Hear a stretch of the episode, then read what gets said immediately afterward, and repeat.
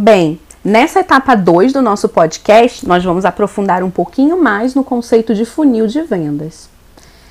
Esse conceito foi trazido pela primeira vez, pasmem, em uma conferência de vendas de 1924. Veja que não tem nada de novo.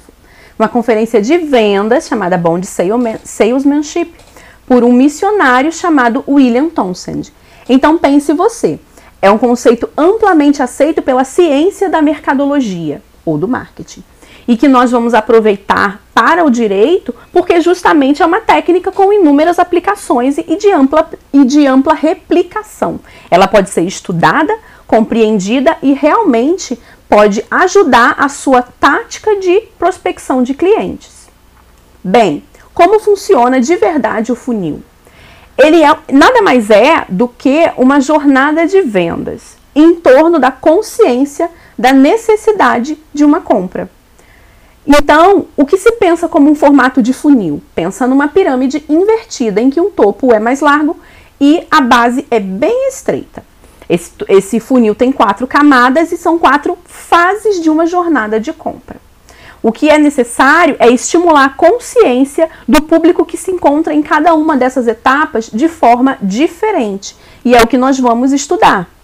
Por exemplo, o topo do funil é mais largo, é nele onde está o público em geral, que são as pessoas que vivem na sociedade e que precisam saber que aquele problema, que aquela situação da vida existe. Ainda estão no nível bem inicial ou zero de consciência sobre o problema que você resolve. Num segundo momento, que também é o segundo estágio de consciência, se encontram as pessoas que estão na sociedade e já descobriram aquele problema e reconhecem que estão vivenciando aquele problema. Já numa terceira etapa, ou um terceiro nível de consciência, as pessoas que estão nesse momento consideram buscar uma solução e buscar agentes, pessoas, empresas que possam resolver o problema. O último estágio do processo de compra, que é o último estágio do funil também, compreende a decisão de comprar em si. Isso é, é a etapa em que acontece a conversão da sua venda. Todas as camadas do funil, a princípio, são prospectáveis. O que vai diferenciar é a estratégia que você escolha dentro da sua advocacia e quais as táticas que você vai efetivamente aplicar para cada momento do funil. Isso é, são abordagens diferentes para as pessoas que estão em cada momento da decisão de compra. Um exemplo ilustrativo que eu gostaria de deixar para sua reflexão é a pessoa que toma a decisão de compra do seu produto não necessariamente é a pessoa que vai consumi-lo ou que vai precisar dele no âmbito daquela, daquela instituição ou daquela empresa que você está prospectando. Eu queria te deixar o exemplo da mamãe e do bebê do ponto de vista do fabricante da mamadeira. Pense que quando o fabricante da mamadeira vai vender o produto dele, ele pensa nas necessidades da mãe que é quem vai pensar na segurança do, do, do produto e quem vai efetivamente desembolsar o valor pelo produto, mas que na verdade o usuário final e a pessoa que precisa receber o valor, receber a segurança, o conforto e a qualidade daquele produto, na verdade, é o bebê. Ele é o destinatário final. Então, nós precisamos pensar que em uma, em uma prospecção, o seu produto ele precisa ser vendido para a pessoa certa. E quem é essa pessoa certa é justamente essa reflexão que nós vamos tentar avançar aqui no podcast de hoje. Os métodos de design ajudam na definição de persona. E aqui eu te deixo a dica de se aprofundar nesse método que é super legal e super útil, inclusive para a construção de produtos digitais para sua advocacia. Mas não é o foco de hoje. Hoje nós vamos falar em qual é a minha objeção a tratar no cliente, no público-alvo, no cliente-alvo, sobre, sobre a forma de personas. Eu não concordo com essa abordagem e por quê? Porque a persona é uma definição específica do cliente ideal. É uma definição feita com base em dados estatísticos, base, dados demográficos, dados de comportamento, perfil e consumo. É uma definição bastante clara e bastante específica. Justamente por ser uma formatação fechada, que aliás é excelente para uma estratégia de propaganda, ela foca em buscar potenciais consumidores dentro daqueles parâmetros pré-definidos. Mas se nós estamos falando da prospecção em mar aberto de clientes para o seu serviço jurídico, a princípio, não me pareceria ser tão eficiente em um processo de venda relacional que nós tivéssemos baseados em personas. Porque na venda relacional, Acontece que você ou a sua equipe de vendas estão na mesa de negociação com um possível cliente, que você tenha buscado ativamente no mar aberto e que você acredita que aquele cliente precisa do seu serviço. Ele não é mais uma estatística. Aquele cliente está na sua frente com necessidades que você precisa atender e que você precisa demonstrar que possui domínio, conhecimento e capacidade de entrega para que ele feche o serviço com você. Finalizando a minha, a minha não recomendação para que você use o conceito de persona na busca ativa, é que ele exclui na formatação do seu serviço jurídico as pessoas que não preenchem todos os requisitos de persona. E isso poderia colocar a sua negociação frente a frente com o potencial cliente numa desvantagem que a gente não quer fomentar, não é mesmo? É por esse motivo que eu prefiro o conceito de público-alvo como o terceiro pilar da estratégia de prospecção de clientes. Por quê? A definição de um público-alvo é uma definição mais abrangente das pessoas que precisam, querem ou podem, sob determinadas circunstâncias, vir a se interessar pelo valor que você entrega ao resolver o problema que elas têm. Essas pessoas se interessam pela sua capacidade de transformação de cenário e é nelas que você precisa investir o seu esforço de argumentação. Um público-alvo é diverso. E essa vantagem, é, essa é uma vantagem para definir de forma mais abrangente os diferentes aspectos que o seu serviço jurídico com certeza tem e que podem interessar a diferentes necessidades daquele público-alvo. Isso é, o que a gente vai fazer ao ter um público-alvo claro no processo de prospecção é exponenciar os motivos. Isso é aumentar a quantidade e possibilidade de motivos pelos quais o seu público-alvo efetivamente venha comprar de você.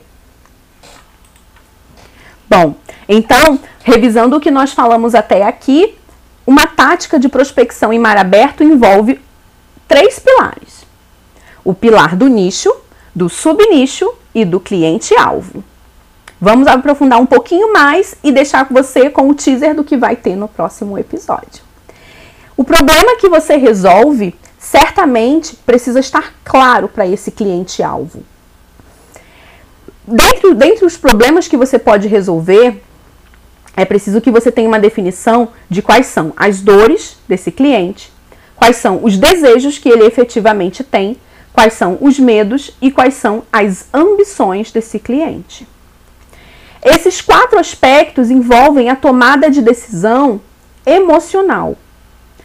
Numa venda, numa prospecção, na mesa de negociações, o que conta é o quanto você está preparado para conduzir o seu cliente, solucionando as dúvidas que ele levanta, até que ele se sinta confortável e seguro para tomar a decisão de comprar o seu serviço.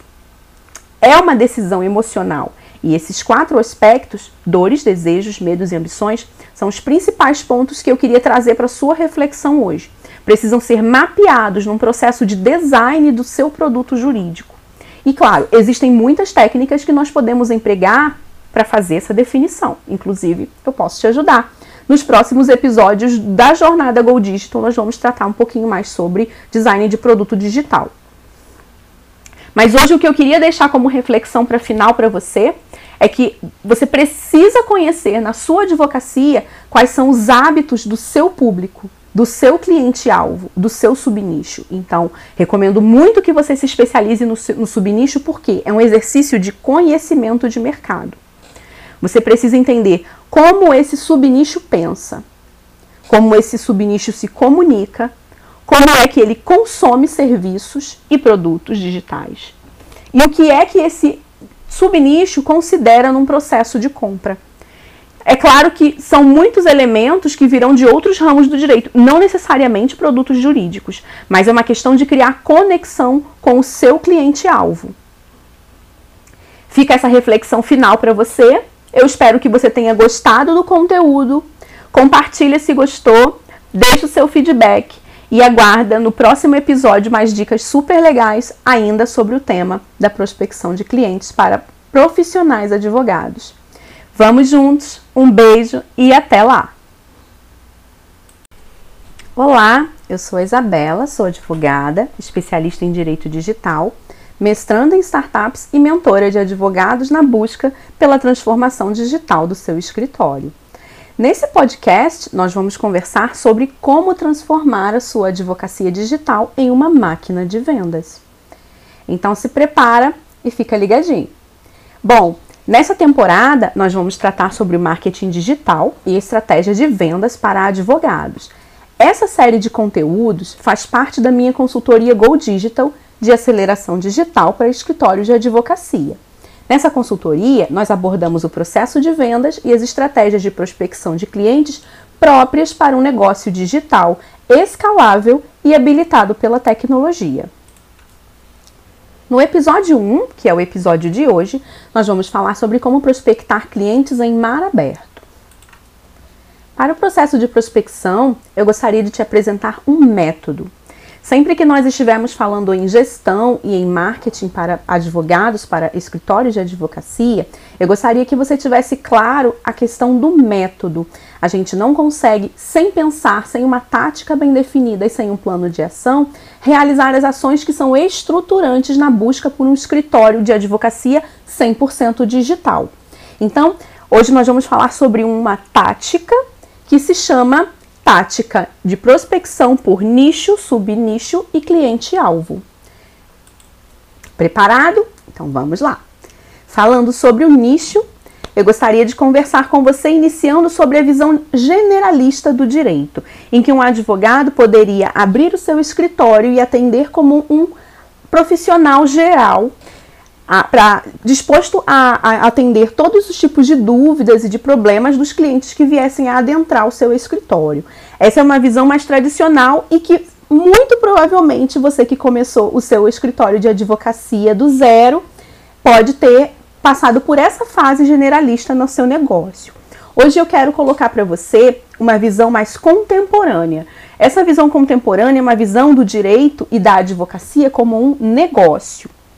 Como negócio, nós vamos usar técnicas amplamente aplicáveis ao mercado, como a técnica de marketing. Nas técnicas de marketing, uma tática muito importante é a tática do nicho na definição do negócio. Nessa tática de nicho, fica um pouco mais fácil o posicionamento de mercado e a visão do advogado enquanto autoridade na área que ele escolheu atuar.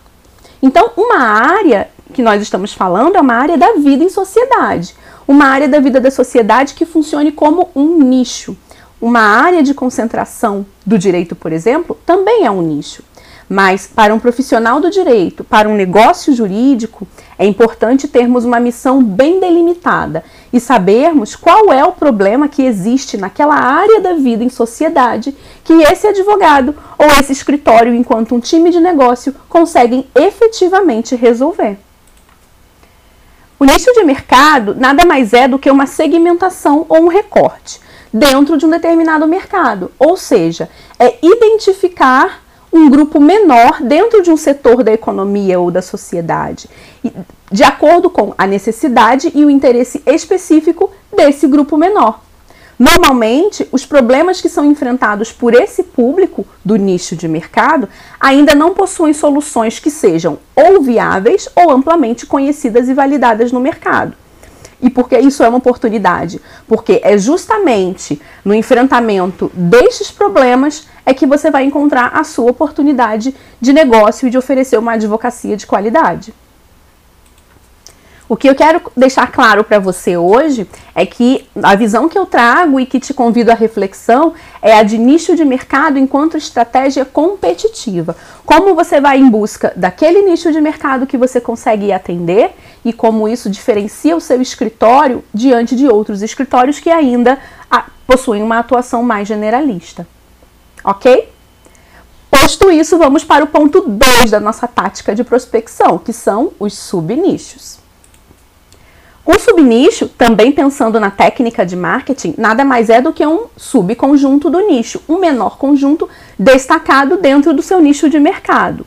Esse subconjunto ou subnicho possui necessidades e preferências muito particulares dentro do mercado maior que você escolheu atuar, que é o nicho, e que permitem uma segmentação bem mais detalhada das necessidades que esse subconjunto possui. E por necessidades, eu estou falando do desejo, da ambição, da dor e do medo, que podem ser identificados pelo profissional jurídico dentro daquele setor e que trazem os insights para formatar as características do seu serviço jurídico com alto grau de assertividade, isso é, com alto grau de acerto e de proximidade com a necessidade detalhada do seu subnicho.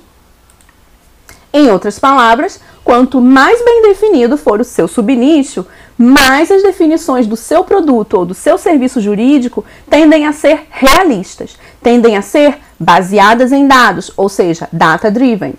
E mais o seu produto jurídico atende a uma necessidade real do cliente e da sociedade. Portanto, se nós pensarmos na estratégia de subnicho, maior é a probabilidade de que alguém daquele subnicho se veja representado na transformação que o seu negócio do direito oferece. Isso é claro, essa representatividade e essa adequação, essa identidade com a transformação reflete na atenção que o seu serviço vai poder chamar e na qualidade da entrega que o seu serviço vai poder dar para o subnicho. É isso que te torna referência no seu segmento e autoridade naquele determinado assunto que você estudou, que você tem experiência e que você conseguiu transformar numa moeda de troca, isto é, o seu talento de resolvedor de problemas jurídicos e o interesse de compra do mercado, no caso, o subnicho. Tá gostando do conteúdo? Espero que sim. Bom, essa visão de capacidade de resolução de problemas pode contar com alguns critérios. E aí, por critérios, eu vou te dar os insights para você refletir sobre a sua advocacia hoje e pensar em como é que nós vamos poder transformá-la rumo ao digital. Pensa na sua experiência, naquilo que você tem feito ao longo da sua carreira jurídica e nos, nos casos e nos problemas que você mais tem acerto e que você é mais admirado e que as pessoas te reconhecem como um especialista. Então, o critério da experiência é o primeiro que eu te indico para você identificar que tipo de problemas o seu negócio jurídico consegue resolver. Ok? O segundo critério que eu vou te sugerir é a habilidade. Aquilo que você realmente se sente confortável e tem facilidade, domina as técnicas para resolver. Então, para habilidade, eu vou te recomendar aquilo em que, por exemplo, você é convidado por colegas de escritório ou colega até de outros escritórios para falar sobre. Você já pensou que com certeza você tem esse talento e ainda não deve ter refletido que ele é o seu diferencial de mercado. Bom, como terceiro critério, eu vou trazer os seus estudos realizados. Por quê? Mesmo que você seja um advogado iniciante ou que você seja experiente em uma determinada área do direito e esteja querendo fazer uma transformação rumo a uma nova área do direito digital, você vai passar pela experiência e não vai ter ainda essa experiência. E talvez a habilidade ainda não seja o seu ponto de, de definição. Mas com certeza os estudos que você realizou vão te trazer para algum ponto nessa definição de capacidade de resolução de problemas. Por quê? Até para que você tenha pensado em definir qual é o segmento do seu escritório, você realizou um estudo técnico, certo? Então, quando nós falamos do profissional do direito como um profissional em constante aprendizado e que na verdade já não é mais uma exclusividade do profissional direito, né? O aprendizado contínuo é uma necessidade de mercado, é uma necessidade para se manter ativo e relevante na sua profissão, ter estudado determinado tema te torna conhecedor e te torna um pouco mais à frente do que outros profissionais para falar sobre as peculiaridades daquele determinado tema e conhecer os métodos de resolução de problemas que são afetos àquela área que você estudou. Então, esse terceiro critério, somado aos outros dois, podem facilitar também a identificação de quem são as pessoas reais, quem são as pessoas físicas? Quem são as empresas que serão impactadas pelo problema que você acabou de definir e identificar como dentro da sua capacidade de resolução. Então, quem são essas pessoas e por que elas gostariam de saber como o problema pode ser resolvido? Ou ainda, como essas pessoas vão querer contar com a sua habilidade de resolver esse problema? Esse é o cliente que vai se interessar pelo seu serviço, que vai buscar confirmar sua habilidade com aquele tipo de problema e que, no fim, é a pessoa para quem você vai vender o seu produto. Então, essa pessoa que vive o problema que você identificou e delimitou é a pessoa para quem você deve direcionar os seus esforços de prospecção inicial. Sacou? Bem, é justamente nesse contexto que se fala na técnica funil de vendas, que nada mais é do que a imagem de uma pirâmide invertida de segmentação de mercado. Muito se fala no funil de vendas, mas hoje a gente vai desmistificar o que significa, tá bom? Então, a ideia de associar um modelo de funil, como pirâmide invertida, com um conceito EIDA, né, foi proposto pela primeira vez por